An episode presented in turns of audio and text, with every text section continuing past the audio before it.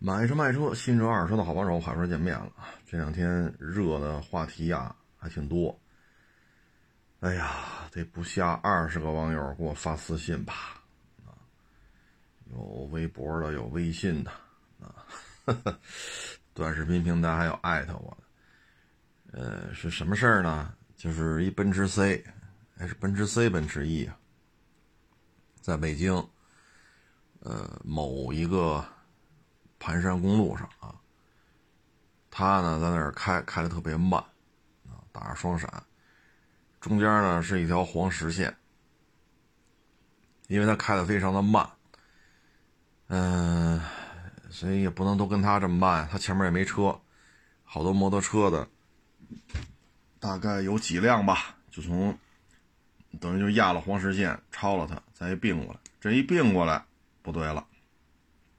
地有一个是一比十二啊，是一比十八呀，啊，有这么一个大概啊，就比这个笔记本电脑那么大，那么一个遥控小汽车啊，就大致就这么大。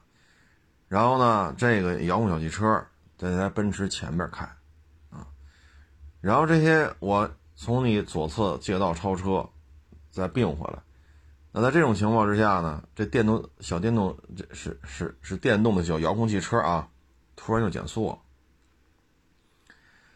这个对于摩托车来讲呢，就比较危险了，因为什么呢？俩轱辘啊，你说你开四轱辘的车，你说压这么一小遥控汽车在柏油马路上啊，翻车的概率啊几乎为零。为什么呢？那台奔也就二三十的车速。你超它一会儿这么一个盘山公路，你车速也不可能说开到二百去。汽车是四十五十、六十压这么一个翻的概率啊，特别的低，啊，特别的低。但是两轮摩托车要有这个速度压上去，翻车的概率就特别的高，啊，所以这一下吧，等于就把这些，大概有几辆骑摩托车的啊，就把人骑摩托车吓一跳，然后呢，就。到了一个停车场，啊，然后这个骑摩托车的这几个人当中，就有一个人站出来了，就跟这个开奔驰的就吵吵起来了。开奔驰呢，觉得自己还挺有理的，啊，拿着手机呢就拍这个跟他吵吵这个骑摩托车这哥们儿的这张脸，啊，吵吵来吵吵去，吵吵来吵吵去，啊，还不错。双方没打起来，啊，嗯，这要打起来的话呢，可能有些事儿啊，就不是这种结局了，啊，因为只要动手的话，这双方都得怎么说呢？都得拘了，啊，但这事儿吧，我觉得是怎么说好呢？就是你在平时生活也好。工作也好，在这个过程当中，你可能啊会发现，就是他的社会的认知跟你完全不在一根弦上的人，啊，这样人呢你是会能遇见的，而且还不少。那像这哥们儿呢，骑的这个，呃，就是骑摩托车这哥们儿呢，我觉得呢说他是没有错的。当然了，骂大街这个呢，可能是情绪激动，因为双方互骂嘛啊。嗯，我觉得这开奔驰 C 这主啊，做的是差点意思啊，确确确实确实做的差点意思啊。嗯，他呢应该是，就是说呢，像这种遥控车呀，就不让上路行驶。咱们别说遥控车了，就是那个平衡车，啊，那个也是不让上路行驶的。所以你这么做呢，你危害了这个相当于公共交通安全，你这种行为是危害的。至于说拿手机拍人家，那那那那那是另外一回事儿。就是这种行为本身是错误的，他这个就是一个心态的问题，啊，这心态就是什么呢？我就要这么干，你管得着吗？这就属于什么呢？在家里呢，可能惯的比较没样吧。家里呢，可能给了他的钱，给了他的工作啊，给了他这个，给了他那个，但是没有告诉他呢，做事是要有规矩的，不能超出这个事情应有的一个尺度。你说遥控汽车能不能玩？说烧油的、烧电的，能玩。你找个空场地啊，你上那玩去。这个如果说你遥控汽车，他后边骑摩托车过来压上，咵嚓摔这儿了，致摩托车驾驶员伤亡，那开奔驰这小伙子这责任是摘都摘不出来这就不是说比谁嗓门高了，比谁骂大街骂的本事高了，这属于引就危害公共安全了。所以呢，就是。怎么说呢？就这种行为啊，很多。你比如说，我像我原来也好踢球，二十年前了吧，九几年我就踢，唉，就就喜欢踢。八几年小的时候也喜欢踢，九几年也踢，一直踢到奥运会之前吧。我是特别爱踢球。原来我们踢球的时候呢，我就遇见这么一档子事儿。那是得二二十年前了吧，遥控飞机。遥控飞机呢？我们在足球场上踢，这是足球场啊。我们那踢的就是足球，这我没做错什么吧？我们当时好像人少，六六打六是五打五来着。我们呢，因为那专用足球场嘛，它边上好多小门，你可以自己搬过来。我们呢就搬了俩门过来，因为六打六踢标准四百米跑道这种足球场踢不了，太人太少。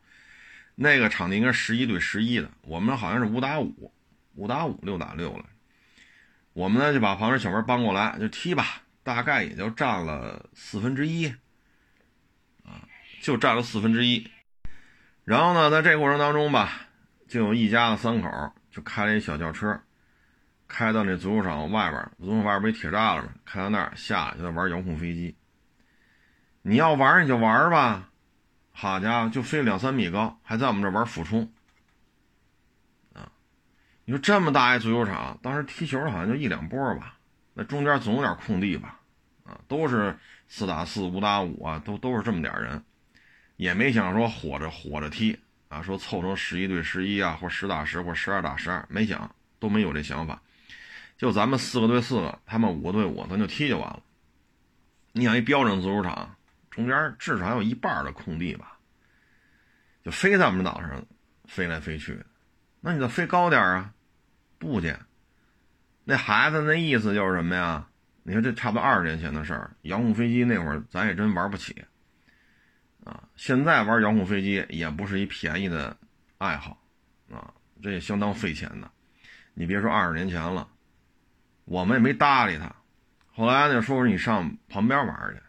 那不是有的是空地吗？就不去，那意思就得让你看我有遥控飞机，你知道吗？后来我们是跟他抄出来的，啊，跟他抄出来了，给他轰走了。你像这就是什么呀？爹妈没有任何意识，爹妈就负责出钱给你买遥控飞机，你想去哪玩带你去，爹妈的意识就到这儿。这哪儿跑足球场？你就咱就这么说啊，足球可没说球不能离开地。我们要犯坏，嘣往上一踢，把你这把你这个这个遥控这个飞机给踢下来，你是不是活该啊？对吧？你这个纯属就是作的。包括你像上游泳去，他非能遥控快艇，那是跑来跑去的。当然了，我们去自然水域游泳，我们也要承担风险啊。但是这都是很多年前的事儿。那会儿我记得我们还开车。你看那会儿十三陵水库随便游，没人管，九九九几年来着，我都忘了，反正很多年前了。没人管，都下去游去，一片一片的。哎，他就分去玩遥控小快艇，你这不就是欠吗？你像这个都是一路啊，所以你不要说因为那二十年前、二十二十五年前。啊，这个什么遥控快艇，现在进化到遥控汽车，这这电机控制遥控器的，你不用说这个，没有认知，就对于规矩这件事情没有认知的人，他跟他开的是富康还是奔驰 C 没有任何关系，因为历朝历代这样人哪儿都有。像这次开奔驰玩洋户车，这也是这种人，这是爹妈教育的问题啊，他不懂这个。包括前日子咱也说过一案例，就是是上海是是是是哪儿来着？记不住了，在一个体育场，它是篮球篮球场啊，露天的，周围有那个铁丝网拦着，但是呢，它有门对吧？你得出入嘛，相当于两边各有一个门然后呢，上边有篮球场吧，是两块是三块篮球场，几个小伙子那打篮球。这个老人呢，就非得横穿这篮球场。你说你非要从中间走，你顺边啊，对吧？人篮球场那个铁丝也不是，就就镶在这个篮球篮球这个场地边上这线上，人周围也有一两米的这种宽度啊。你从这儿走啊，不见，直着穿过去最省最省距离。两点之间直线最近，结果呢，那小伙子投篮，他背对着这个老人，他一投篮，投篮之后不。往后退了吗？往后退着跑，一下把老人撞倒了。撞倒之后，老人送医院去，老人家属就起诉这小伙子，让人赔多少钱。后来法院就说了，不赔。法院的判决就是这小伙子跟你受伤，人家不承担任何赔偿责任。为什么呢？你这么大岁数了，你肯定是成年人，啊，这是第一，你是成年人，能够对自己的行为负责。第二。这是一专用的篮球场，人家有铁丝网围着，只不过开了俩门，这边一个门，那边一个门。这是专用场地，人家不是说大马路上啊啊，或者敬老院里边去打篮球去，人家是专用的篮球场，就是场地的属性没有问题。第三，人家没有看到你，人在场地内玩，啊，人家在场地因为有监控嘛，所以不承担任何赔偿责任。所以说你这也是不懂规矩。你不能说你这么大岁数了，你都不知道什么叫篮球吧？这 这这，咱们国家也不至于说你从小到这么大岁数一眼电视没看过，对吧？你说你这么老这么老大岁数，你不可能这辈子没见过人玩篮球。咱国家都发展到这个程度了，你你不能说你这也不知道那也不知道吧？所以这就是什么呢？这就是一个认知的问题。我高兴，我合适就行。我不管你那个，我不管这个那，我合适就行。现在这样人太多了，啊，所以这个就会导致这种纠纷。这个呢，就这件事情，奔驰和骑摩托车的，我呢肯定是批，我就从我啊，我是从批批评这个开奔驰的这个，啊，就是我的立场是批评他，我是支持这个。骑摩托车的哥们儿跟他说：“不要在这个盘山公路上这么弄，这很危险的啊！”我是这这一回呢，我这一回合呢，我是支持这骑摩托车这个啊，我是反对这个开奔驰玩遥控车的啊。一旦出了事儿，你说你，哼，不是我撞的，是他压你那遥控车上了，是是不是你开奔驰撞的？那你这个行为合适吗？这是一个专用的玩遥控车的场地吗？这是专门给机动车顺着这个山里边跑来跑去的一条马路，是国家铺的，国家花钱铺的，国家不不要咱们老百姓的钱，你们谁都可以上去跑去，但是你得遵守道交法，对吧？是咱们国家政府出的钱铺的马路，这条路不要钱，可是它有一个道交法是要控制。你在这条路上的行为，那这事儿啊，肯定会处理的啊，因为我也看一些警方的一些啊发的一些信息啊，私下发的，不是公开发的，这会针对他这种行为会做一个范例啊。什么叫范例呢？遥控的汽车、遥控的小飞机啊，这些的现在大家都有钱了嘛。是不是啊？你包括这个大疆无人机，这很多人拿着拍片那不是用来玩的啊。还有一些航模，就是飞的这个航模，它是用来炫特技的，包括编队行驶啊，炫特技啊，或者他喜欢一些什么飞机，他按着飞机做一个，然后去飞。有些人做一个就放在书书柜里了，他有的部件我得装一发动机，我得飞一下。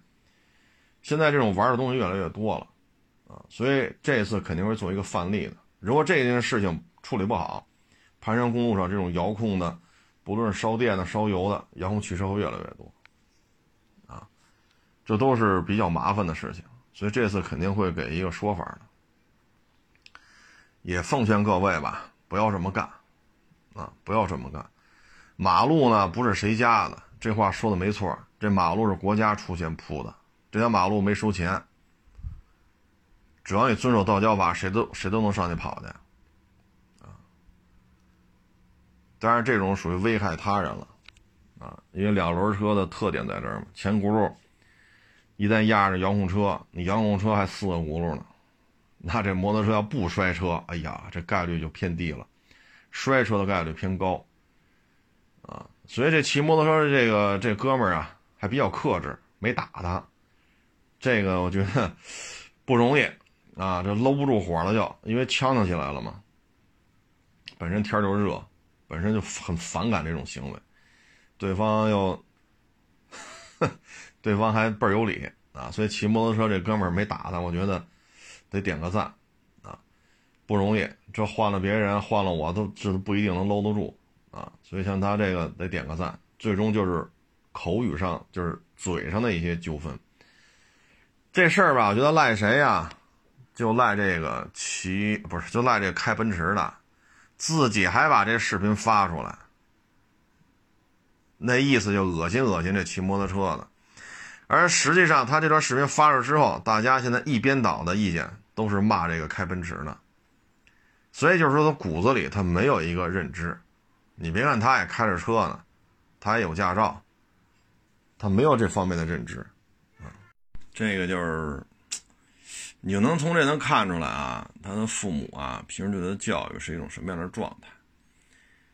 自己合适就得，所以自己呢把视频发出来，还要用这个视频，啊，恶心恶心这骑摩托车的啊，这就是他的心理活动啊。你包括他那个车里那段视频也是，他自己也给发出来了，好像是说了一句“甭管他们”。啊所以呢，就是车里的人，啊，除了驾驶员这小伙子之外，其他的人对于这种行为吧，也是没有足够多的认知，所以他就这样，啊，他就这样，嗯，说什么好呢？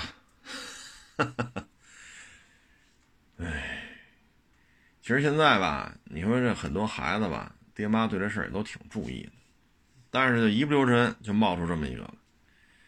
你说他都有驾照了，这肯定不是说七八岁、十二三岁，啊，考驾照怎么着也得十八了，也老大不小的了，这家里就给培养成这样了，啊，说多了也不是，说少了也不是，啊，所以只能说啊，这做父母的是有问题的。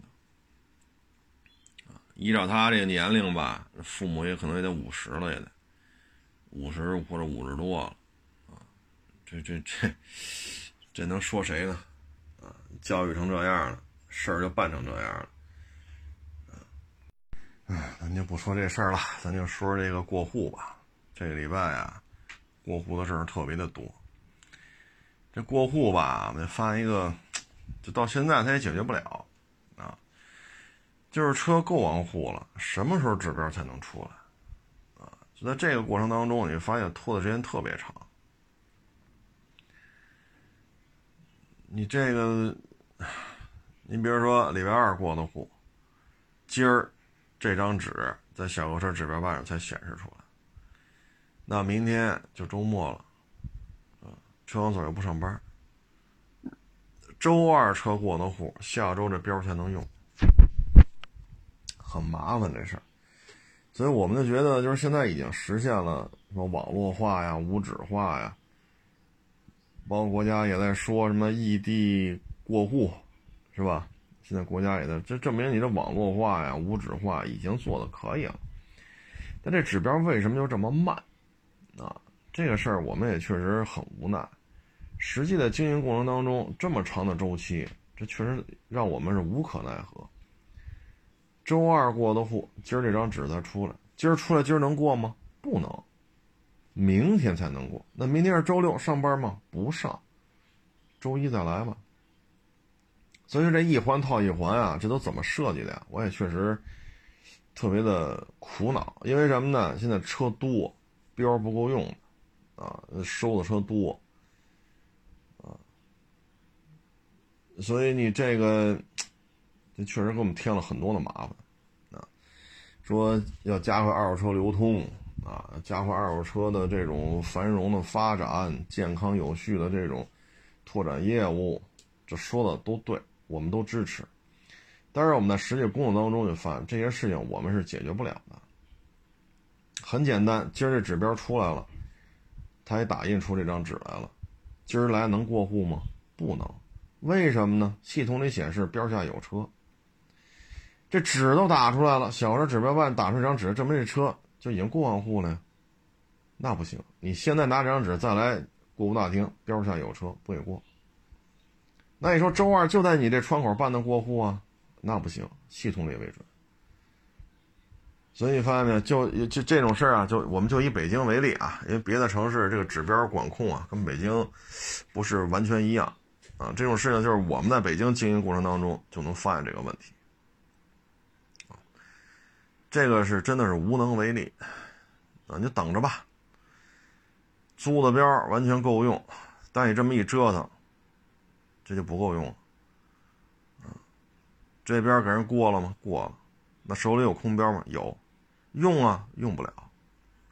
周二就给人过了，下周一才能用。这标就在这儿，你说这这这段期间这标怎么算？这标又合法存在的啊，所以这个问题啊，包括前些日子啊，就有网友问说，为什么北京这个二手车市场大部分都在露天儿啊，甚至一些卖个百八十万车的都在露天儿，市场里边的室内展厅为什么这么少？这个啊，是跟北京的这种现状有关系啊。你像花乡也好，亚市也好，新发地也好啊，包括顺义那个二手车市场也好，这些二手车市场它有一个，就是说都在北京，对吧？北京的地价在这摆着呢。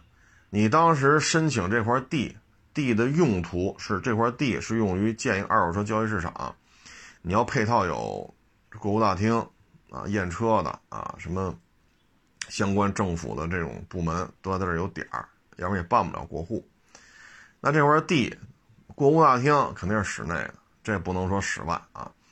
然后这块地当时你申请的时候就是露天的，啊，因为什么呢？建设成本最低，对吧？把地弄平了，铺上柏油也好，铺上水泥也好，画上线，周围盖一圈小平房，齐活，这是成本是最低的。再一个呢，除了建造成本之外，你如果说非得盖成二层楼、三层楼、四层楼，然后有电梯，这个电梯是大电梯拉车的，那个电梯是小电梯拉人的啊，客梯、货梯分开。建造成本是一方面，你建成这样的室内展厅了，你的相关的要达到的各种要求就不一样。为什么呢？你这不是住人的，你这也不是给人来办公的，你这里放了大量的车，这些车。油箱里都有油吧，对吧？咱就说不都是电车，那电车还有自燃的，那你这一块弄完之后，这个成本就高了包括你的自动，就是遇到火警之后烟感啊，报警之后这个自动卷帘门自动下降，这一套的运营成本啊，这就高了去了。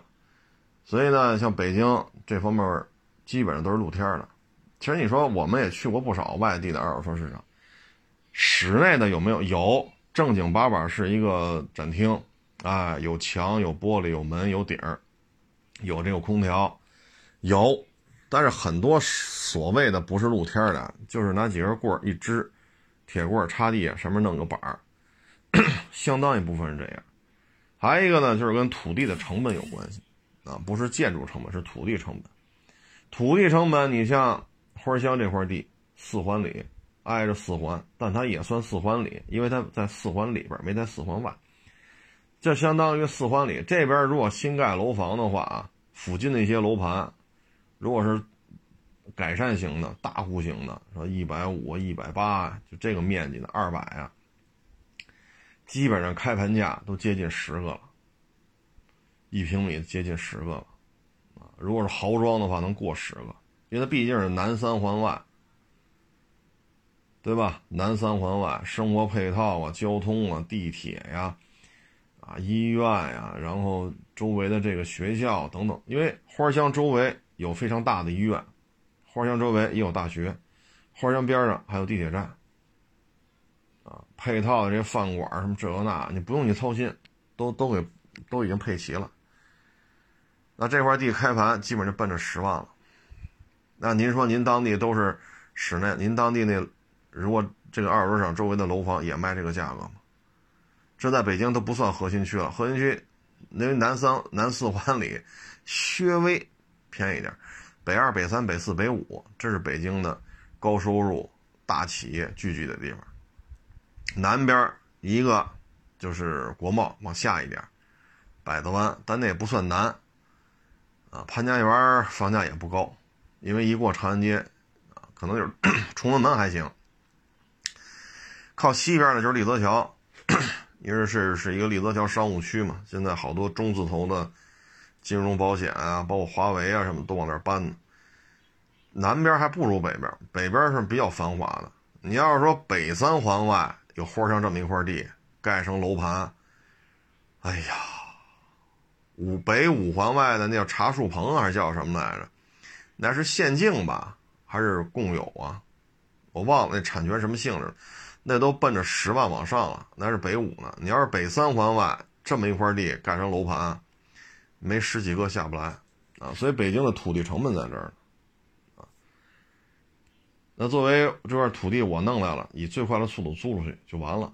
而且你放心，这些二手二手市场不是这两年的事儿啊，因为这两年花乡一直在传，一七年就传让花乡搬走啊，所以土地成本在这儿呢。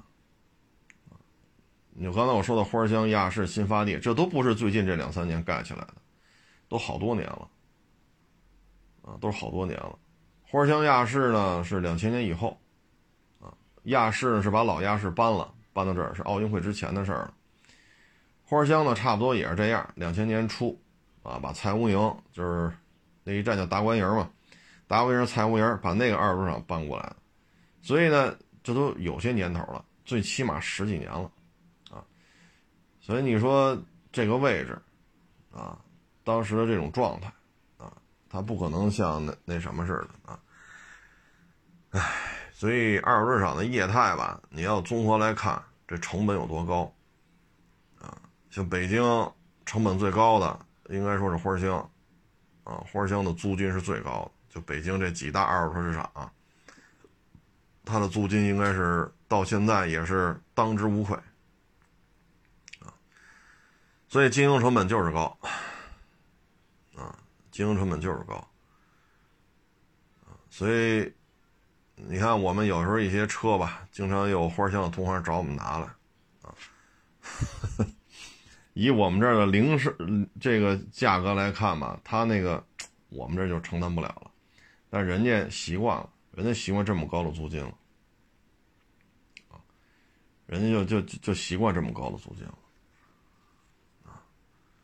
这就是成本。你说现在花乡这状态，你说都支上棍儿，什么盖上是是是是铁板啊，还是什么？最起码下雨下雪挡着点呗，啊，说四面透风，那最起码下冰雹能挡着点吗？弄不了，啊，因为当时审批的时候就是露天展露露天展位嘛。你现在弄这种棚子，这哪行啊？啊再说花乡现在这个一直传传了得有一七一八一九二零，传到今儿四五年了，也没搬走。这个牵扯一巨大的一个后续的错综复杂的这个关系啊。你像你花乡这过户大厅，这过户费你交哪儿？你说搬到南五环外、南六环外的，那边是归丰台，是归大兴，还是归房山呀？那你现在这过户大厅每天过户量这么高，这也是一笔收入啊。那你要哭啥搬房山去了，这过户费收不着了呀，这也是问题。再一个，它确实带动就业啊，这就业确实带动起来了。只不过最近吧，也是形势吧。你看，原来花乡是公布的库存多少辆车，但是打疫情以来吧，花乡基本上不公布。为什么不公布呢？主要是经营的问题，库存车少，商户手里的车也少了，商户也少了，租金也下了，所以有时候这个原来吧是一万个车位啊，库存都在九千台左右，甚至九千多台啊，但是已经好久没有这样的库存了。这二年吧，实体经济吧，这个受冲击确实，哎呀，这个愿意干实业的人是越来越少了，啊，嗯，前两天不还有人找我来聊这事儿吗？啊，我说现在年轻人不愿意招了，招他干什么呀？啊，一来了就是我要当网红，我要当大 V，我要当大咖，啊，我要指点江山，那您会干什么呀？啥也不会。啊，包括原来我面试也是，我要给他租一两居室去，我要给他解决什么海外团那个团建。我说啊，亚市边上村里自己盖那三层楼四，你就自己问去吧，多少钱是你自己的事儿，我不管你这房租。第二，海外团建你就别想了，海淀区请你吃顿饭是可以的，啊，现在要的太多，那你又能干什么呢？你说你会收车吗？不会。会验车吗？不会。你能把这车卖出去吗？不能。七模一都不会，什么都我只教。嗨，怎么又扯到这儿来了？哎，反正现在吧，就是做二手经营吧。首先，咱不说这年轻人学不学的问题啊。首先一点呢，我觉得就是一些细节啊，这些细节没有去改变。像原来呢，能疫情之前吧。亚市这边还能做得快一点，过户这出标时间比花乡还快一点。现在呢也慢了，啊，就是你曾经快过，但为什么现在又慢了？啊，这也是我们所不能理解的啊。北京的二手车经营成本啊确实高啊，所以很多同行呢就离开北京了。你像我们去，像我当年啊，一人背着包啊，到处跑。淘车去、验车去、收车去啊！其实很多三四线城市那摊位费就可以忽略不计了啊。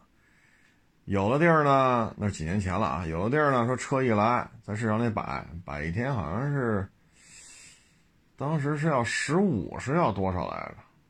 反正这一份盒饭，大概一个盒饭、俩盒饭，这车在那摆一天，卖出去了，卖没卖出去，成本就这么点儿。但是北京哪有这这样的房租啊？啊，再一个，你看去也是哪个省来着？他那个是两间小平房，十几个车位，两间平房十几个车位，一个月的房租是两三千块钱吧？就这么点啊，就就这么点地儿，两间平房，一间平房十平多一点，两间平房二十小几平加一块啊。然后它没有阴面这么一说，它全是阳面的。阳面这一片大概能放个十几辆车，一个月就两三千块钱，这成本就很低了。所以你看，经营成本是不一样的。再一个，你没有租标的费用，身份证、手续、车没问题，过户，就这么简单，没有说租标。所以现在整个这个经营成本吧，北京还是比较高的。所以我看很多。外地来的同行在北京摔了几年，啊，摔了几年之后呢，哎，再回他们老家，自己支个小门脸自己跟这儿干，也挺好。啊，你说两间小平房，十几个车位，一个月才两三千，那你租一个小平房，七八个车位呢，这成本就可以忽略不计了，对吧？都是卖点飞度、花冠、Polo、捷达、桑塔纳。是吧？或者卖点什么比亚迪啊，什么哈弗 H 六，就卖点这些二手车，你的你的成本要比北京低太多了。不用租标，没有这么高的房租。像北京现在便宜点，便宜点，八个车位一间小平房，差不多也得八万多，差不多也得八万多，啊。你说你房租差多少？人家两间小平房，十几个车位，一个月两三千，一年才多少？三万，三万多。那他这车位和这房房屋砍一半，在北京就得八万多。当年得十万，就是几年前的话，那会儿北京这样的二手车市场里的这种就得十万往上。我说的还不是花香啊，不是花香，花香比这还要贵，贵不是一点半点。所以经营成本是不一样的啊。身边认识一些同行都回老家了，人不在这干，太累啊，太累。你像他们那室内展厅的成本也很低。啊，他，你像北京现在说便宜点了，一间小平房，加八个车位，一年八万，啊，八万多。那你去他们那儿，你看室内展厅，八个车位，六七万块钱，都是在这租摊位。您这是室外的，露天的，刮风啊，下雨，下冰雹啊，说这沙尘比较大，哎呦，这操心事儿就多了。你看人那儿，室内的。不用你点空调，不用，这大厅里的空调是人家市场来负责工作的。你看，这成本差距有多大啊？所以北京这个二手车市场的经营成本啊，客观的现状就是这样，整个运营成本是偏高的啊。这边可能最高的可能就是花香了啊。所以能在北京二手车这种环境。啊，这种环境之下吧，能能能经营下来，也是不容易啊。就为什么越来越多同行来北京摔的摔的回老家了呢？也是现实的一个考虑啊。你比如你北京，你像我们这边租两间小平房，十六个车位，一年至少得十七万。十六个车位租十六个标，你这又得多少钱？标钱加摊位费三十万，三十万。那你要回他们老家呢？一间小平房，十个车位，一个月给三千，一年三万六，多说点按四万块钱算，这边多少钱？三十多，这边多少？往多说四万。那同样这么做，同样的这么经营，那你这边成本能差出多少钱？那边可能三十出头，这边可能往多了说才四万。那同样，假如说一年啊，毛利四十五万。那你那边四万块钱成本，那你能挣多少？毛利四十一，这边呢，毛利四十五减去三十出头的成本，得一年挣个十万一出头，一个月合一万块钱。还是这么干，北京的利润就很低了，啊，所以这就是现状，啊，很多问题咱也没有办法，我们也解决不了。啊，我也解决不了，为什么呢？就是当他那一间小平房十个车位，一年三万来块钱的时候，他那儿房价也很低。啊，他那房价也很低，说两万块钱就算豪宅了。啊，万来块钱的就算还不错，七八千的就偏点郊区，这样的房价北京没有啊。说七八千啊，我去，哪儿找去？啊，哪儿找去？你像我那市场就算是郊区了，亚市就算是郊区了，哪找七八千一平的？我们那周围，我们现在擦着天通苑的边儿，天通苑比我这还还靠市里边呢。啊，我相对比天通苑还靠外，我离天通苑还差两公里呢，中间是荒地，一大片荒地，什么都没有。就天通苑，这还得四万多，你还别挑，你但凡说挑户型、挑楼层、挑挑这个建筑年代。五万起，啊，这也算郊区。比我再靠外的，可能就得四万左右。你看人家那儿同样的位置，七八千一平，所以人家干一年，假如说都四十五万的流水，人家能剩三十万左右。人七八千一平，你说人家买房还叫事儿吗？在北京就做不到啊。所以就是说，这就是为什么北京现在二手车市场的租金都在下调。主要是没有，就是很多商户不愿意在这儿干了，在哪儿卖不是卖，是不是？二手车在哪儿卖不是卖？人家就是那儿的，人回家干去，爹妈能天天能看见，是不是？老婆孩子天天能看见，也不用说这租房子，费这劲干什么呀？你像北京买房还限购，是不是？人回老家不限购。有的这同行人在北京干了十年八年了，手里有点积蓄了，人讲话三四百万，天通苑买套房，还得还买不大，还不是大房子，三四百万天通苑还真买不了大。说买个一百，咱别说一百八了，你买个一百二十平的三居，三四百万还真够呛，啊，就是买个一层阴面的户型还不好的，三四百万都很很很勉强。那在这种情况下，人家不在北京干了，啊，人去那三四线城市，到那儿，独栋别墅，室内展厅，人过得很滋润，人家过得很滋润，啊，整个经营成本全下了，所以有些时候你说二手车市场为什么北京的室外的多，它是有客观环境的，啊，尤其像花乡这个南四环里。他要把这地收回去，改成这种改善型的大户型啊，比如说九十八平两居啊，一百三十五平三居，一百六十五平四居，然后再来个二百平的楼王啊，你看这房得多少钱一平啊？配上什么新风系统啊、地下车库啊、人车分离啊、容积率再做低点，比如低于三。然后楼层别做太高，好家伙，您这跟你一平要十万，一点不为过。所以在这样土地成本的地方，你倒腾二手车市场，咱不说倒腾二手车啊，就倒腾二手车市场，不一样，心气完全不一样。我去那四五线小城市，好家伙，这一天这车放一天一二十块钱，哎呀，我老天哪，这还叫钱呢？吃个盒饭十块八块，再掏个一二十块钱车在这放一天，卖出去卖，卖不出去开走。这就是岁数大了，啊，生在这儿，长在这儿，啊，安家立业都在这儿，啊，祖上也在这儿，所以你看，年轻人为什么愿意出去跑跑呢？啊，他年轻，啊，他还能随便折腾。嗯，反正在北京经营二手车吧，这个成本就是一个非常非常大的一个问题啊。包括你说你开独立展厅，说我不在市场里干。啊，你像我们这就属于在市场里干，有的不愿在市场里边干。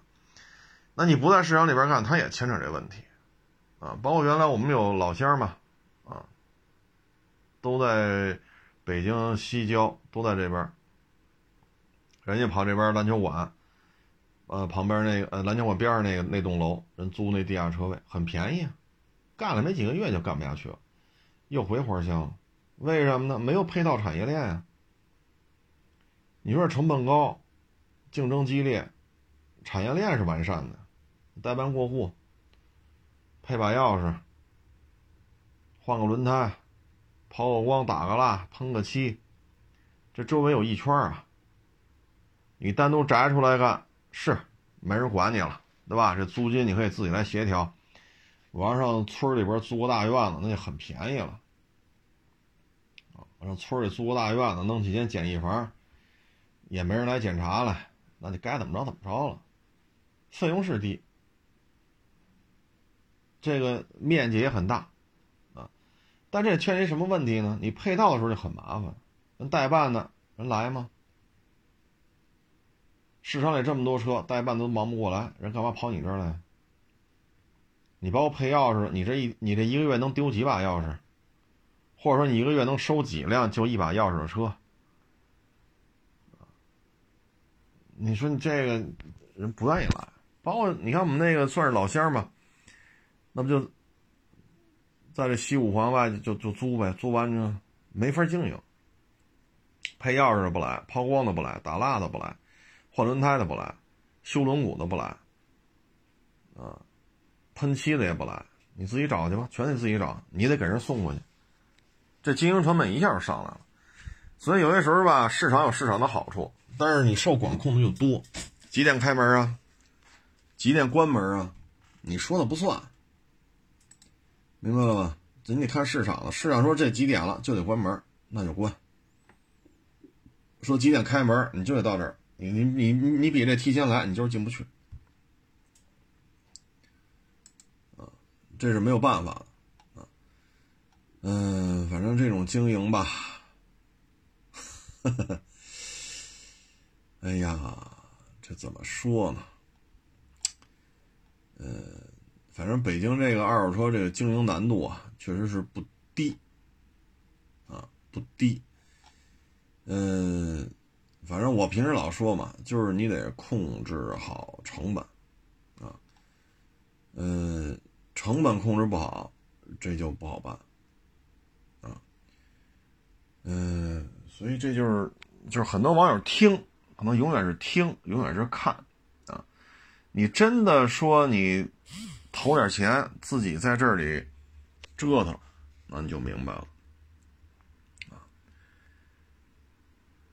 你包括原来有那小孩来这儿这那那这，我说你这么啊，说几十万咱就不说，一两万块钱有吧？有你去收去，你收一个摆这卖，你从收到卖，你经历过一次你就明白了。我说你不用跟我这高谈阔论，啊，应该这样，应该那样，你做一遍。他说我没标，没事我白给你一个标用，行吧？就停在我这展厅里，摊位费我都不要了，标也白白让你白白白让你用，你花一万块钱收一车去，成吧？花两万收一车，你摆这卖，你不用跟我这讲这么多大道理，你干过一回你就明白是怎么回事了，但是现在很多人没干过。啊，他没干过呢，又在这高谈阔论这个那那这啊，所以，唉，你包括这个二手车流通减负，怎么减负？就这指标这么多天都出不来，这叫减负吗？这个，这是给流通环节提速啊，还是给还是给流流通环节的提速下绊子？这都是怎么说呢？这是需要迫切的啊来解决的问题啊，包括之前咱说那过户那点乱七八糟的事儿啊，唉，你说商务部怎么说啊？商务部这么说，商务部这么说，哎呀，所以我们觉得。包括你说协会呀，什么这那，有时候，包括跟平台的一些领导也聊，我说你这玩意儿，你说有什么用啊？一天一辆车没收过，一辆车没卖过，一辆车没验过，天天在这说二手车应该怎么经营，四 S 店怎么应该怎么经营，啊，天天搁这，我说我说我说这，哎，我说我们能说什么呀？有经费，有拨款，按月拿着工资，天天在这高谈阔论，啊，每年开个什么会，啊，弄得热热闹闹的，啊，全国各地凑个别多了，凑个百十来家车行就行了，乌泱泱一坐一片，咔一拍照，齐活了，今年任务完成了，然后写个什么数据分析，交通部网站上摘点数，公安部网站上摘点数，啊，然后这儿摘点数，那儿摘点数。咔，写几篇行了，这一年齐活啊！开会还还不说在北京开，还天南海北哪儿都去，哎，所以你说怎么弄啊？啊，你说商务部呀，他们出肯定找这些协会呀，这那，他这帮人他也没干过呀。天天在这就讲课呀，开会就靠这个，啊，你说你真是撅着屁股跟这验车吗？你看那手细皮嫩肉的，啊，穿的光鲜亮丽的，啊，你看我们这老老跪在地下，膝盖有奖子，胳膊肘底下有奖子，指甲还老劈。我们这属于天天在这干活，拆盖板这儿那儿拆卸装，指甲劈了吧，这拉个口子吧，这个那。所以现在你说，为什么说上边开会说的这些政策，到我们这底下这儿，完全是两回事儿，现在就是，其实各行各业都有这种协会，啊，各行各业都有这种组织，啊，有的呢确实选的，比如说厨子，人就是做的好，人做这菜就是好，这道菜就人家做，哎，吃的就是好，人有这两下子，所以这一片餐饮协会人家是会长。他们家饭馆谁都可以去吃去，吃完了你尝这道菜就是人家做的最正，服同行都服。他们家这道菜弄不过他，人炒出来就是好吃，所以人家是会长啊、荣誉会长啊、副会长啊，或者名誉终身会长什么。你看咱们这哪是啊？啊，你会验车吗？咱不说会不会，就是您验车嘛？平时？对吧？一辆车不收，一辆车不卖，整整天就是这点事儿，啊，所以有时候我们觉得，嗯，哎，这是结合这指标的事儿，啊，这没办法，啊，没办法，我们就是小老百姓嘛，没钱、没权、没势力，啊，但是我们天天是在这儿运营啊，二手车市场里边其实不就是我们这些小强一样的企业吗？三四个人七八个人不就是我们这种？实际上才是二手车经营者当中的绝大多数。说啊，我这手里有五百辆车啊，三百个，这样有没有？有几个呀？对吧？这一年这么多二手车的交易，他们占比占多少？每年咱们国家二手车交易量超千万，就量啊，一辆要超千万辆。他们能占几辆啊？是不是？你就是说你有五百辆库存车，哪个月你都卖了，十二个月都能卖，十二个月乘以五百台，你有能有？你能能有多少？实际上你又做不到啊！啊，实际上你又做不到。所以在这种情况之下吧，现在这个我对这个行业的认识就是什么呢？控制成本啊，控制风险。有些车呢，能自己卖就自己卖，就风险太高，直接就批发了。不是说车况啊，而是说车的价格走势啊，不出事儿。不是说啊，你得跑水车，你没看出来你们这这是另外一种出事儿。我说的就是什么呢？比如这车啊，一百零八收的，你就想卖一百一十八，你就喊到一百八十八万八，你就想喊这价，砍来吧。那这时候。啪！新车出来了，新车改款了，新车一下从一百三降到一百一百一了，你这一下就完了。这种也是出事儿啊！包括原来就，这不说是哪家了啊，就是说，弄五辆大揽胜，春节前收来的，等五一的时候都卖完了。你一算账，五辆揽胜卖的真快啊，三个多月全给卖了。一月份收来的嘛，五月份卖完了，三四个月的时间，五台大揽胜您都卖了。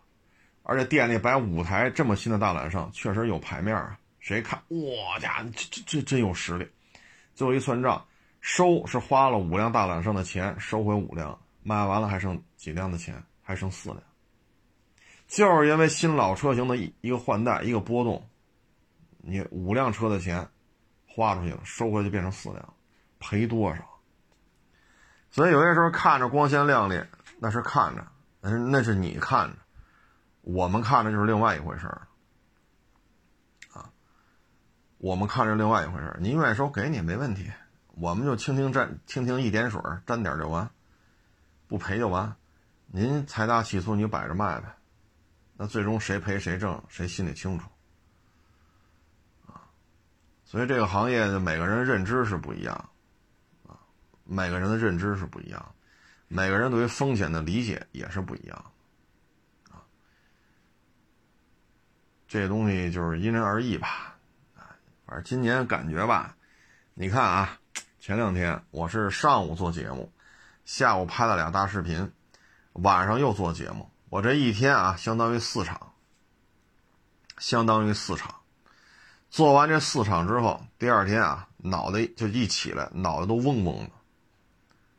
你说你是不是一宿没睡觉？他睡觉了，也睡七八个钟头呢，不行了。第二天就脑浆子都疼，嗓子都哑了。为什么呢？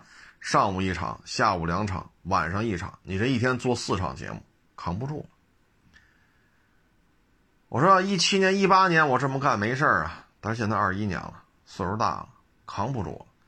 所以都是干这事儿，都是做节目，每个人的反应也不一样。我这是属于真扛不住，一天做四场，啊，当然了，可能一天做四四做四场的人确实也少，但是这确实是够累的。这就是每个人的认知不一样，因为每个人的反馈也不一样，啊，包括咱一开始说这奔驰这个，我也看这个，人家那个车主也说了，我去交通队啊，别老听他们一面之词，那开奔驰的啊。嗯，然后，这个骑摩托车的也说啊，怎么怎么着，怎么着。嗨，甭管怎么说吧，反正既然去交通队了，那肯定就会有一个结果。这事儿闹这么大，而且呢，作为一个新兴的一种，你说是违法吧？咱好像我我来定性也不合适啊，就作为一个新的一种纠纷啊，就是开着汽车弄一个遥控汽车在盘山公路上阻碍其他机动车的行。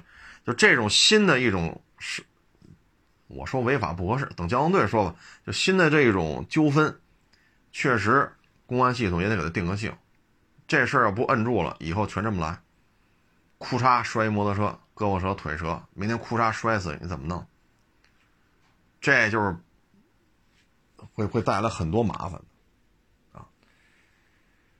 哎，所以这个啊，还有一个就是这个锻炼身体。前两天是谁跟我说来着？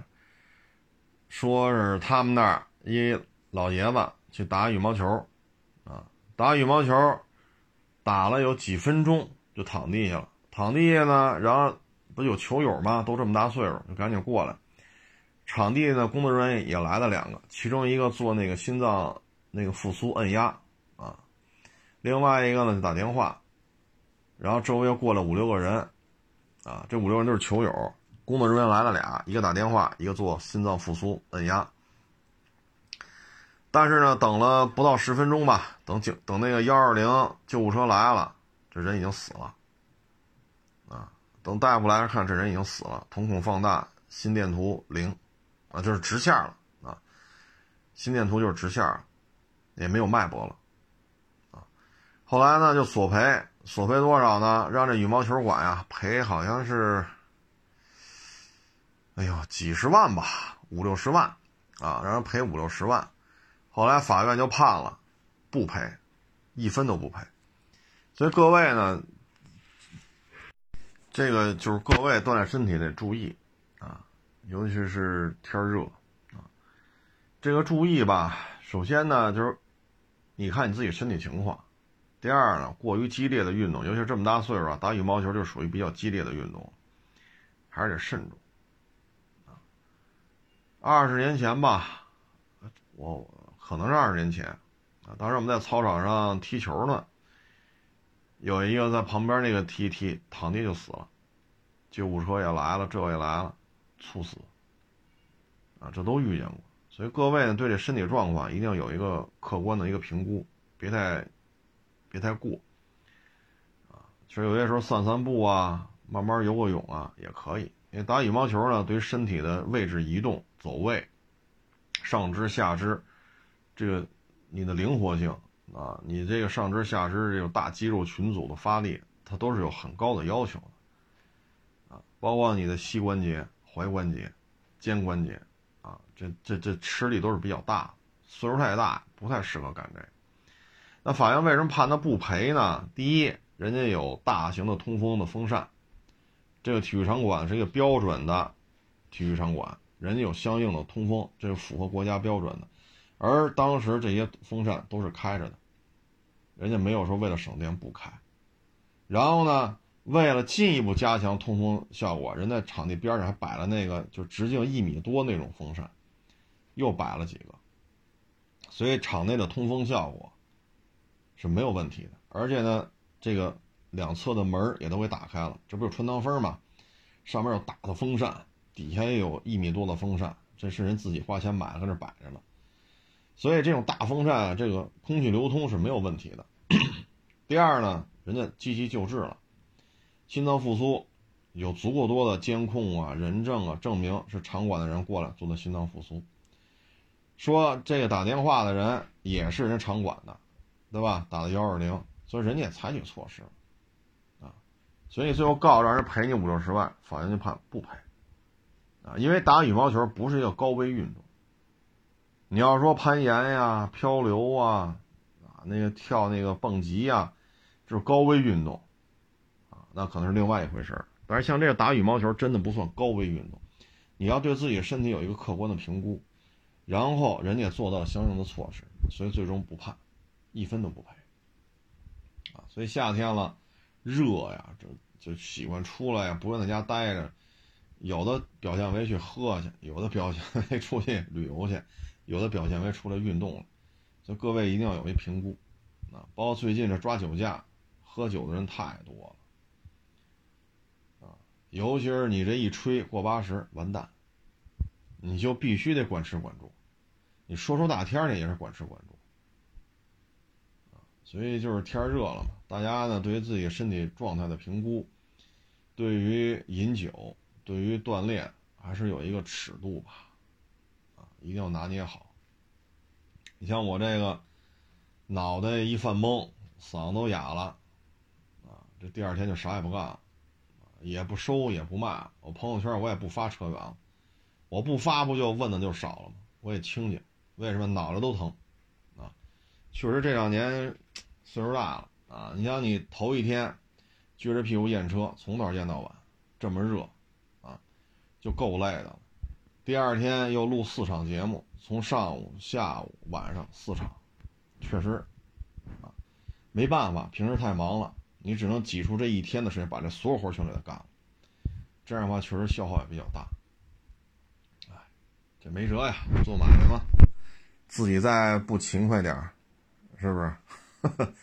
自己再不勤快点你还指着谁勤快，行了，咱这个也不多聊了，咱就看吧，看北京警方对于这个遥控车最终是怎么处理的。